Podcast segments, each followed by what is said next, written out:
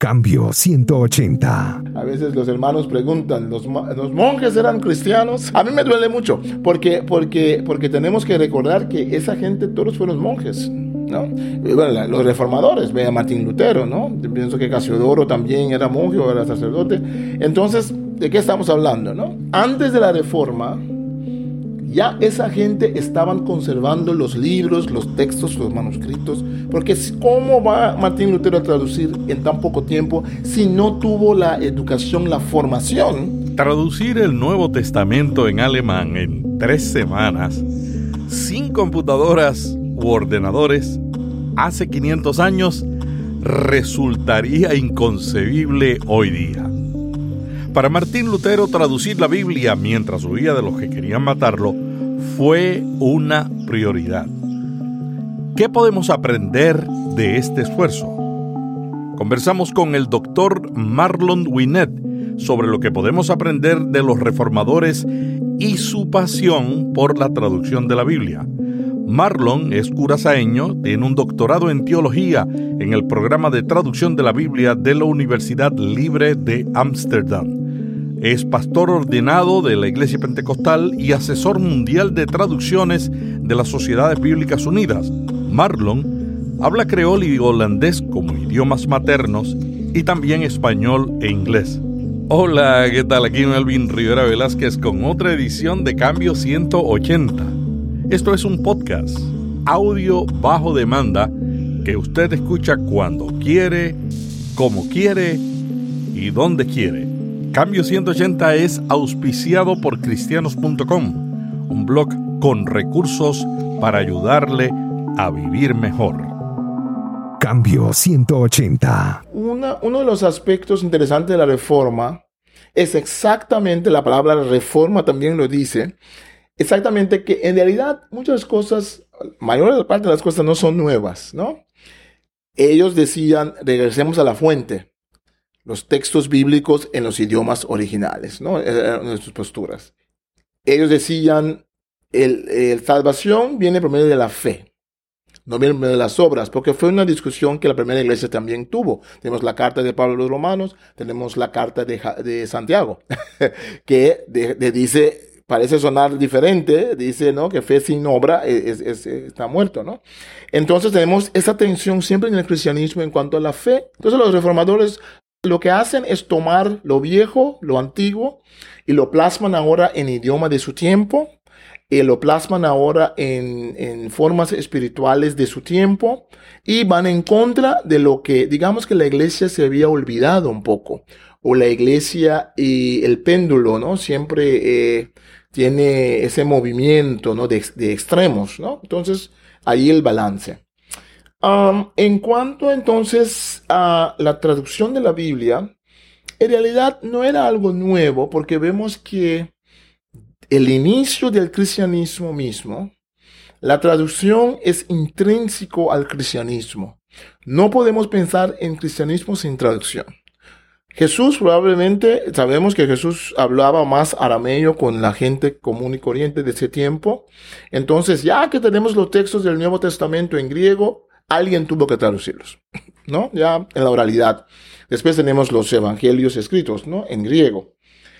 Pero vemos muy rápidamente que la primera iglesia va traduciendo, muy rápidamente, traduce al copto, siriaco, al latín. Después vamos a ver que el latín se convierte, eh, digamos ya desde el siglo 2, 3 por allí, pero seguro desde el siglo 4, se convierte el latín en el idioma de la iglesia en el idioma de todo la, la, región de Europa allí. Y vemos, por ejemplo, a, Jerónimo que traduce. Antes de Jerónimo, ya muchos habían traducido lo que llamamos la Vetus Latina, la traducción al latín. Y Jerónimo conoce esos textos y él usa algunos de ellos, revisa algunos de ellos. Uh, pero él va a traducir la Vulgata. ¿Por qué se llama la Vulgata? Porque tiene que ver con lo vulgo, el significado, el significado etimológico es lo popular, lo que pertenece a la gente, lo que pertenece al pueblo. Y Jerónimo también dice, Jerónimo dice, yo voy a traducir no palabra por palabra, pero voy a traducir ad sensum en significado. ¿Por qué? Para que la gente entienda. Después van los años, van los siglos y el latín ya no es más el idioma de mucha gente, es el idioma de la iglesia, del clero, de la academia y la gente no entiende el latín. Hay muchos que se levantan y comienzan a decir hay que traducir. Y vemos que hay muchas traducciones posterior, anterior de la reforma, hay muchas traducciones que se han hecho, ¿no? En holandés, en francés, en inglés, muchas traducciones que se han hecho. Sabemos el trabajo de Wycliffe, el trabajo de Tyndale, ¿no?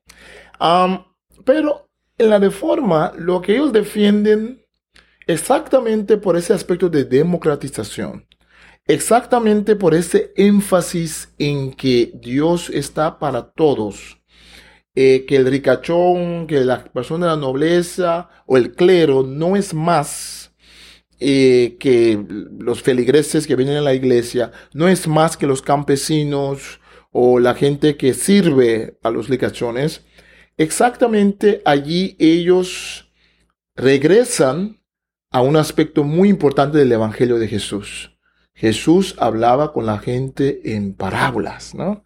Hablaba con la gente en narraciones que la gente podía, las parábolas son muy profundas espiritualmente, pero a primera vista, a primer oído, enganchan a la gente, ¿no? ¿Quién, quién, ¿Quiénes fueron la primera audiencia de Jesús? Campesinos, ¿no? Gente simple del pueblo que, hey, mira, ese está hablando. Y por eso es muy interesante que, que, dice el texto bíblico, muchas veces la gente dice, este habla con autoridad, ¿no? ¿Eh? Porque Jesús nunca citaba a otros rabinos. Jesús hablaba de una forma que sonaba simple, pero en la profundidad. Entonces, en realidad, Lutero, Calvino, todos ellos regresan a, ese, a eso, que la palabra de Dios cada quien es responsable para su vida espiritual. Y eso a veces nos olvidamos. A veces pensamos que el pastor es responsable para nuestra vida espiritual. A veces pensamos que el sermón del domingo es lo que nos tiene que hacer más cristianos. Voy a decir algo un poco controversial tal vez. Yo soy pastor, pero yo sé que el sermón del domingo no cambia mucho a la gente. Lo que, lo que hace de un cristiano discípulo es cuando aplica ese sermón en grupos pequeños. Por eso Jesús tenía esa modalidad de grupos pequeños. Por eso vemos que los reformadores, posteriormente vamos a ver con los metodistas, ¿no? Con Wesley, ellos van, regresan a la fuente, como lo hizo Jesús. Eh, entonces, venir juntos como pueblo es importante, el culto del domingo es importante, o de cualquier otro día, pero también esa parte de venir juntos en grupos pequeños, en grupos donde podemos disipularnos uno al otro, el, uno al otro. Entonces, si uno va a, digamos, llamar a la gente para que se responsabilicen por su espiritualidad, no más yo voy a ser ahora hijo de Dios porque mi padre eh, es cristiano. ¿eh? Alguien dijo una vez, David Duplessis, famoso predicador pentecostal, eh, dijo una vez, Dios no tiene, no tiene nietos, ¿eh? Dios no tiene nietos. Entonces, eh, para hacer eso, alguien tiene que tener el texto para que lo pueda entender.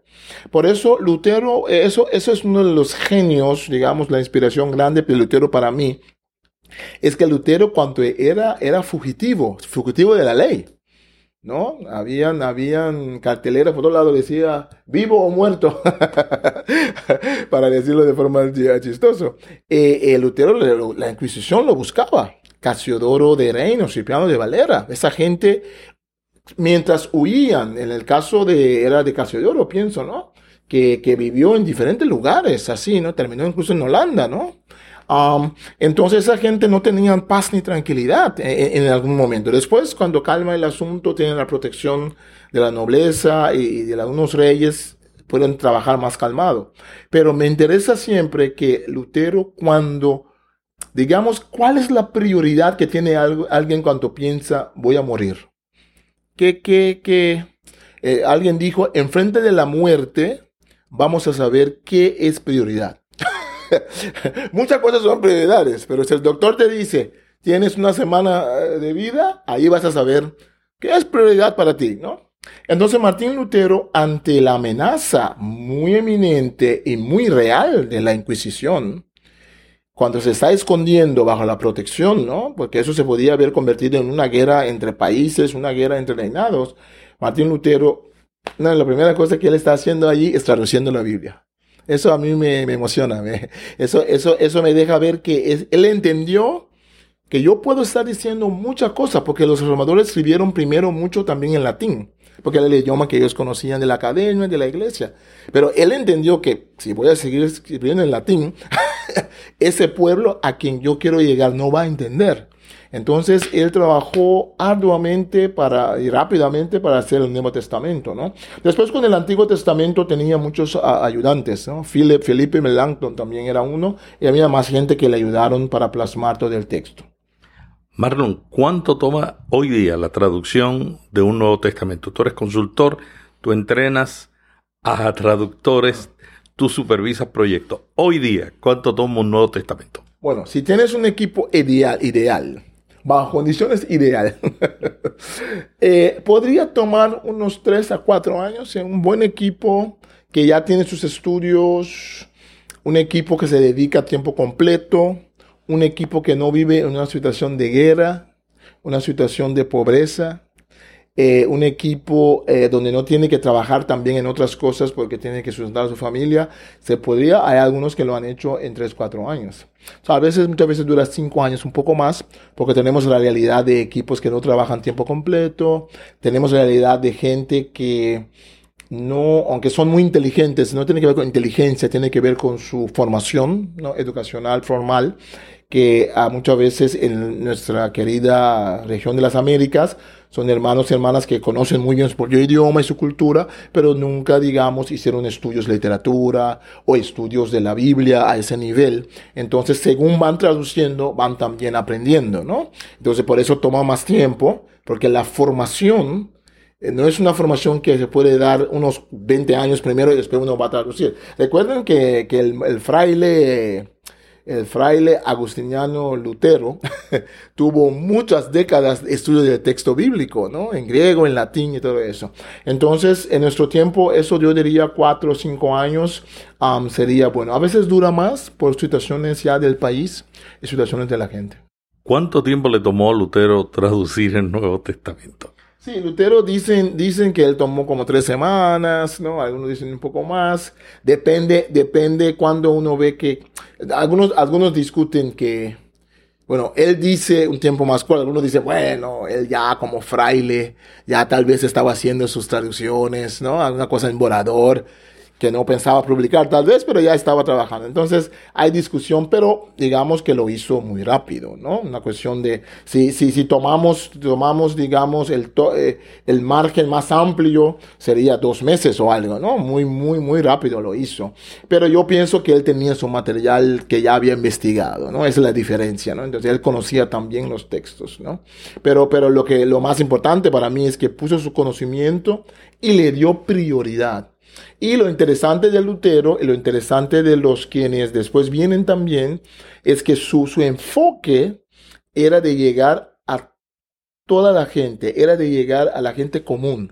A veces nos olvidamos porque el idioma ha cambiado, y para nosotros la Reina Valera de 60 ya, la Reina Valera de 1909, la revisión, la Reina Valera de, de la, Biblia de Cántaro o, la Biblia del Oso, eh, para nosotros es un idioma muy literario, es un idioma muy alto, muy elevado, muy difícil. Entonces, eh, o el alemán de Martín Lutero, ahora la Biblia, eh, que ahora revisaron también en Alemania otra vez, ¿no? La, Biblia de Lutero, es el alemán alto. Entonces, eso, el latín, el latín suena, oh, el latín es idioma, ¿no? Idioma, digamos, de la academia, es una cosa difícil. Pero tenemos que ponernos en el tiempo cuando el traductor está traduciendo. Para esa gente no era el idioma alto. Ellos querían traducir para la gente común. El texto griego del Nuevo Testamento no está en griego clásico de Platón, Aristóteles, de los grandes eh, literarios del mundo greco-romano. Está en coine griego, en griego vulgo, en griego del pueblo.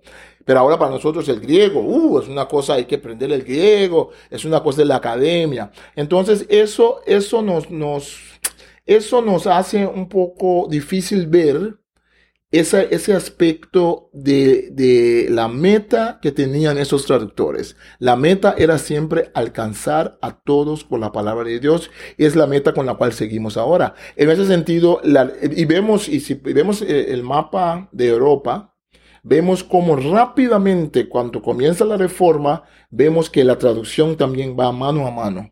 Eh, eh, cuando se levanta un grupo que, que se que se convierten en aliados del pensamiento de la reforma, no, la primera cosa que quieren hacer es traducir la Biblia. Es muy interesante, ¿no? Porque saben que no se puede seguir hablando en latín con la gente.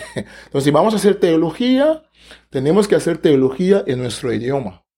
Y, y, eso tal vez sería otro programa hablar sobre eso, pero por eso es que, eh, por ejemplo, vea en, en castellano.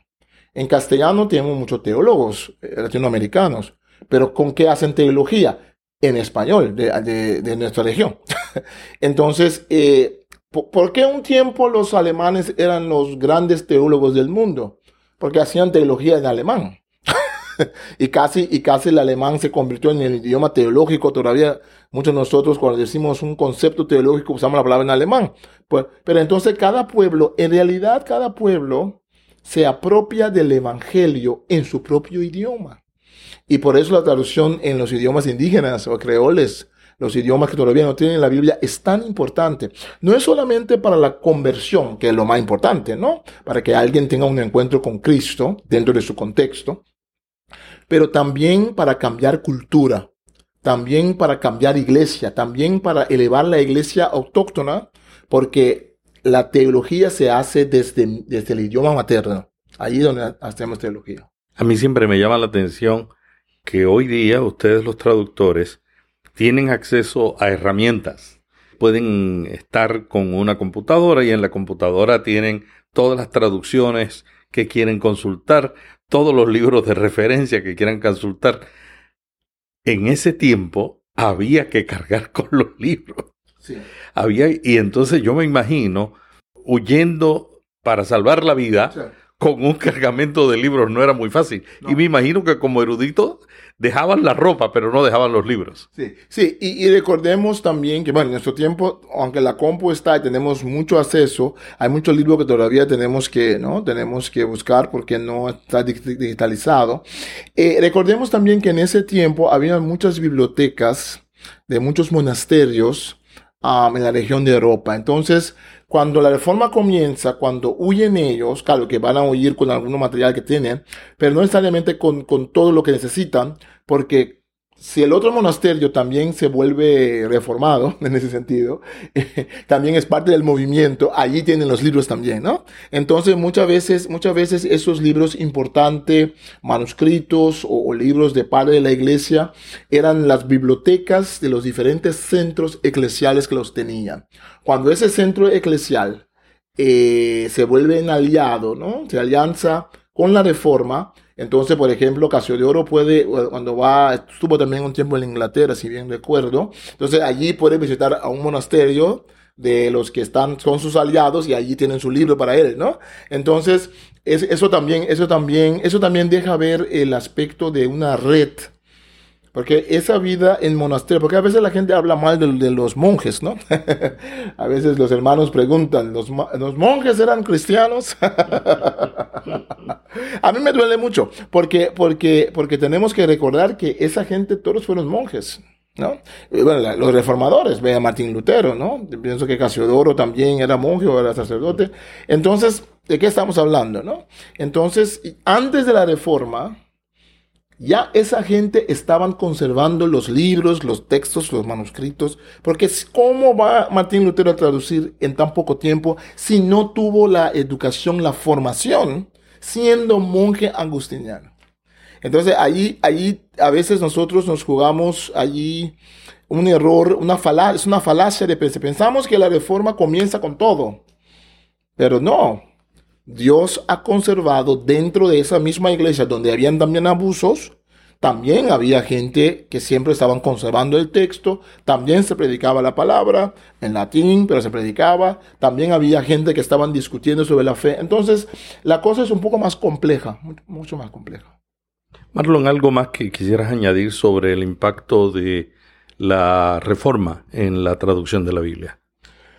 Yo pienso que, para una audiencia como la de este programa, que pastores y líderes en las Américas, yo quiero tal vez decir algunas palabritas sobre la traducción para los hermanos indígenas en nuestra región.